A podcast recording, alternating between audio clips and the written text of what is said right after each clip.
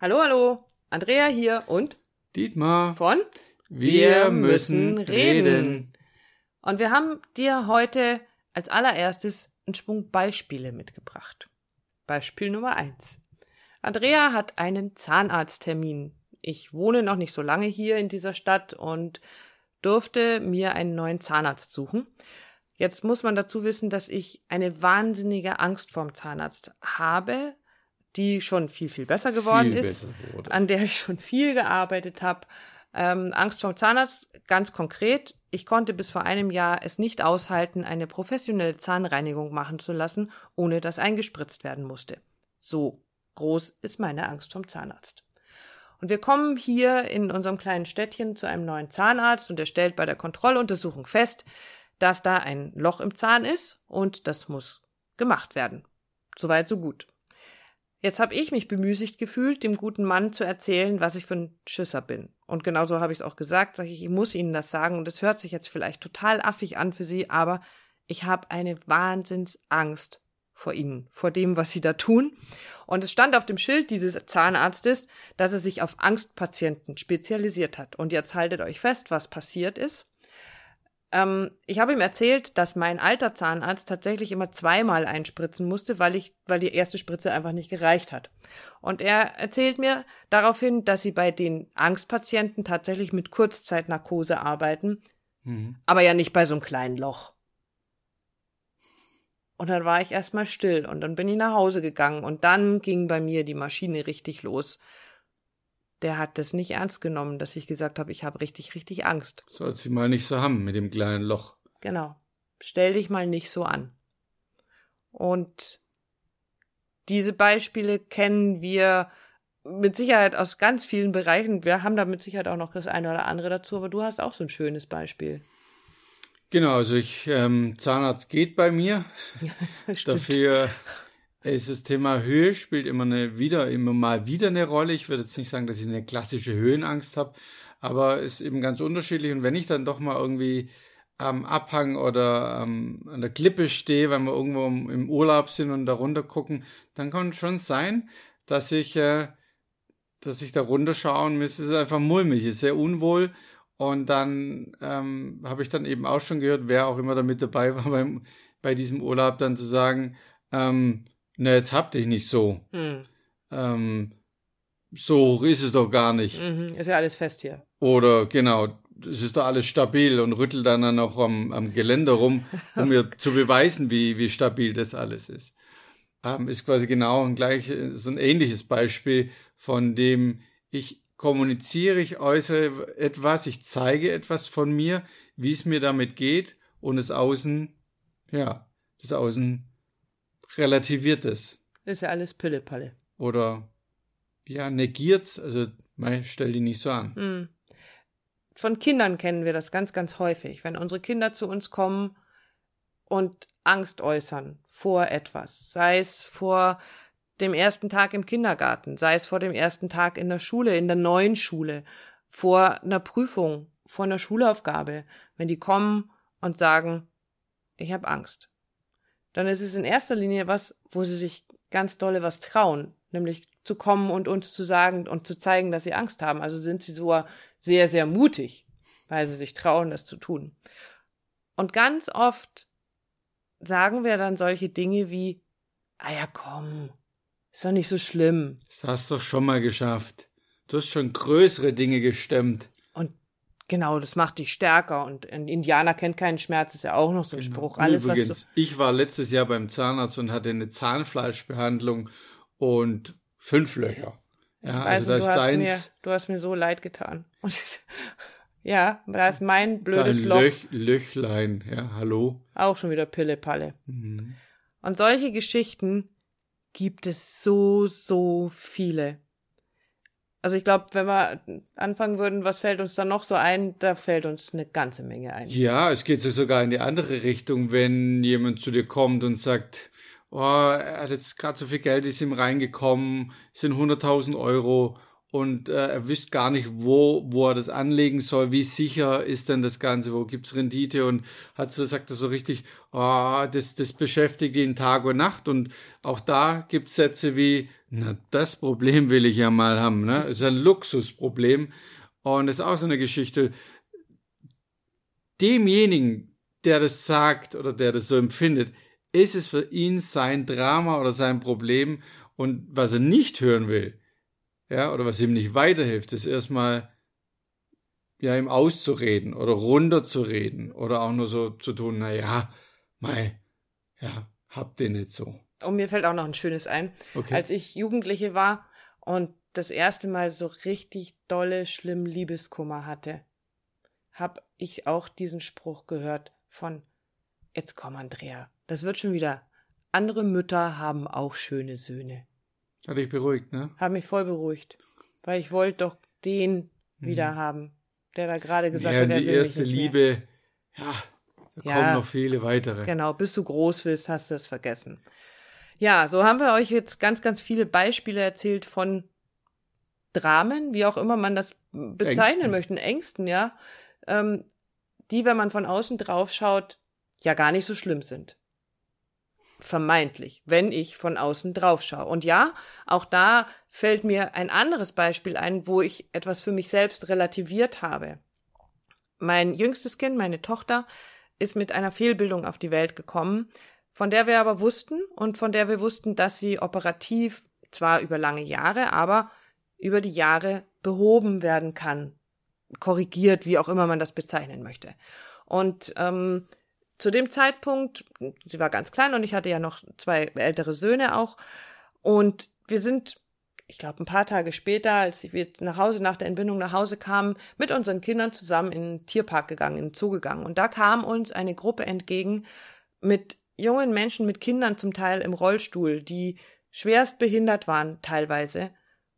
Und dann hat sich unser Problem für mich relativiert, weil ich gesehen habe, dass es noch viel, viel schlimmer sein kann, weil es mir überhaupt aufgefallen ist. Dieses, oh mein Gott, das Schicksal hätte dich auch ganz anders treffen können.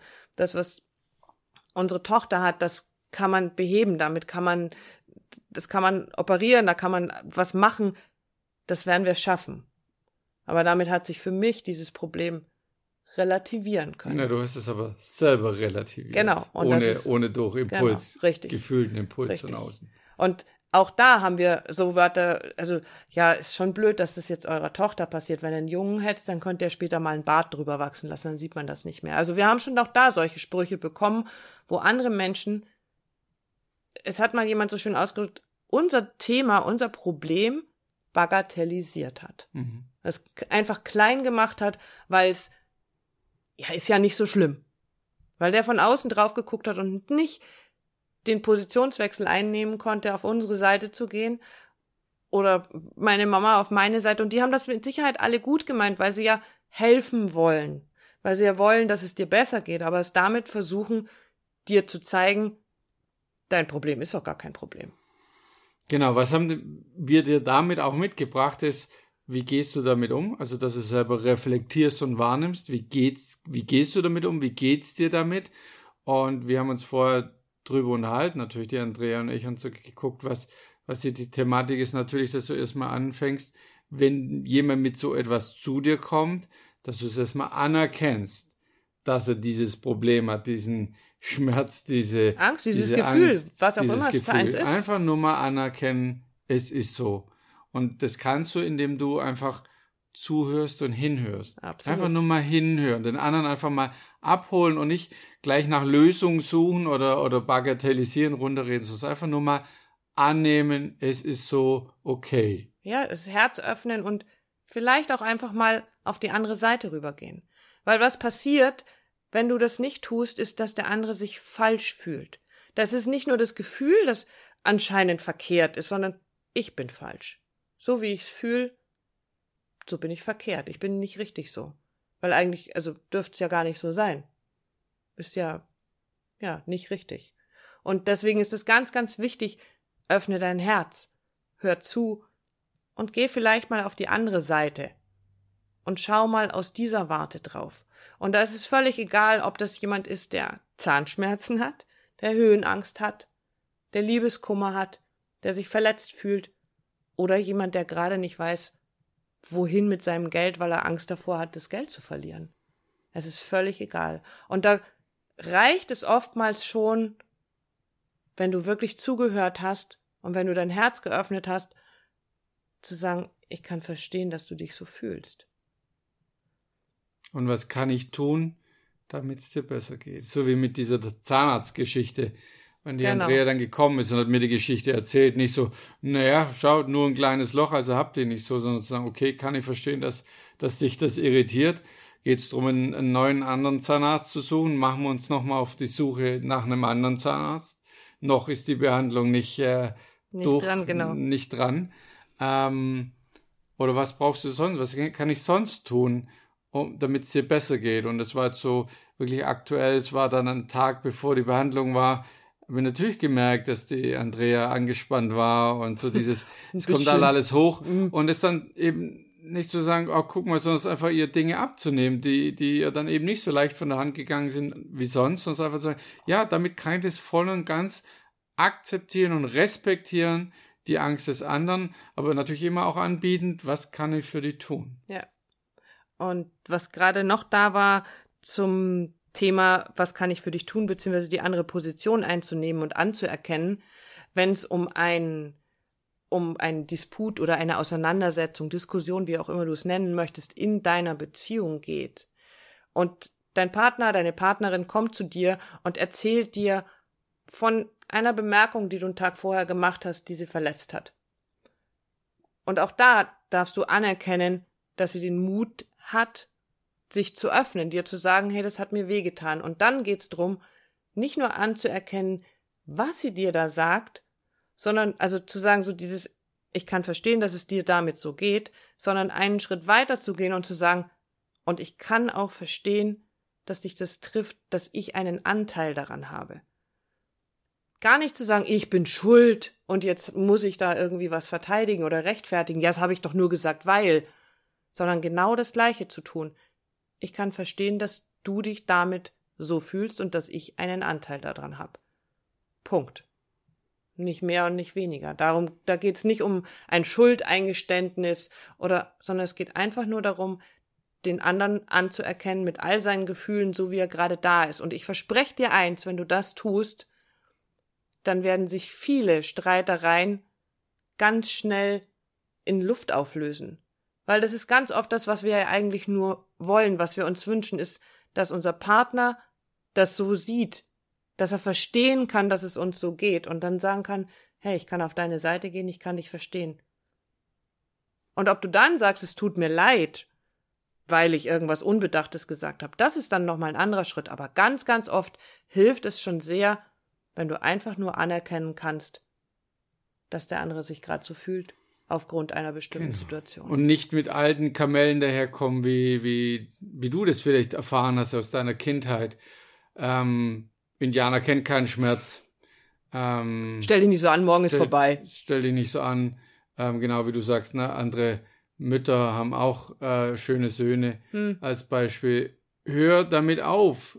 Nimm es wahr, was du selber erfahren hast und beende das im Sinne von, tu das nicht genau so, sondern diese, diese Bagatellisierung, dieses Runterreden, das hat heute überhaupt keinen Platz mehr. Das hat hier nichts mehr zu suchen. Es geht also darum zu sagen, okay, ich reflektiere nämlich wahr, was habe ich selber erlebt und lasse es los, beziehungsweise verändere es, indem ich den anderen einfach nur empfange mit dem, was er hat und es einfach nur mal anerkenne. Passt so ein altes Sprichwort dazu, was du nicht willst, dass man dir tu, das füge auch keinem anderen zu.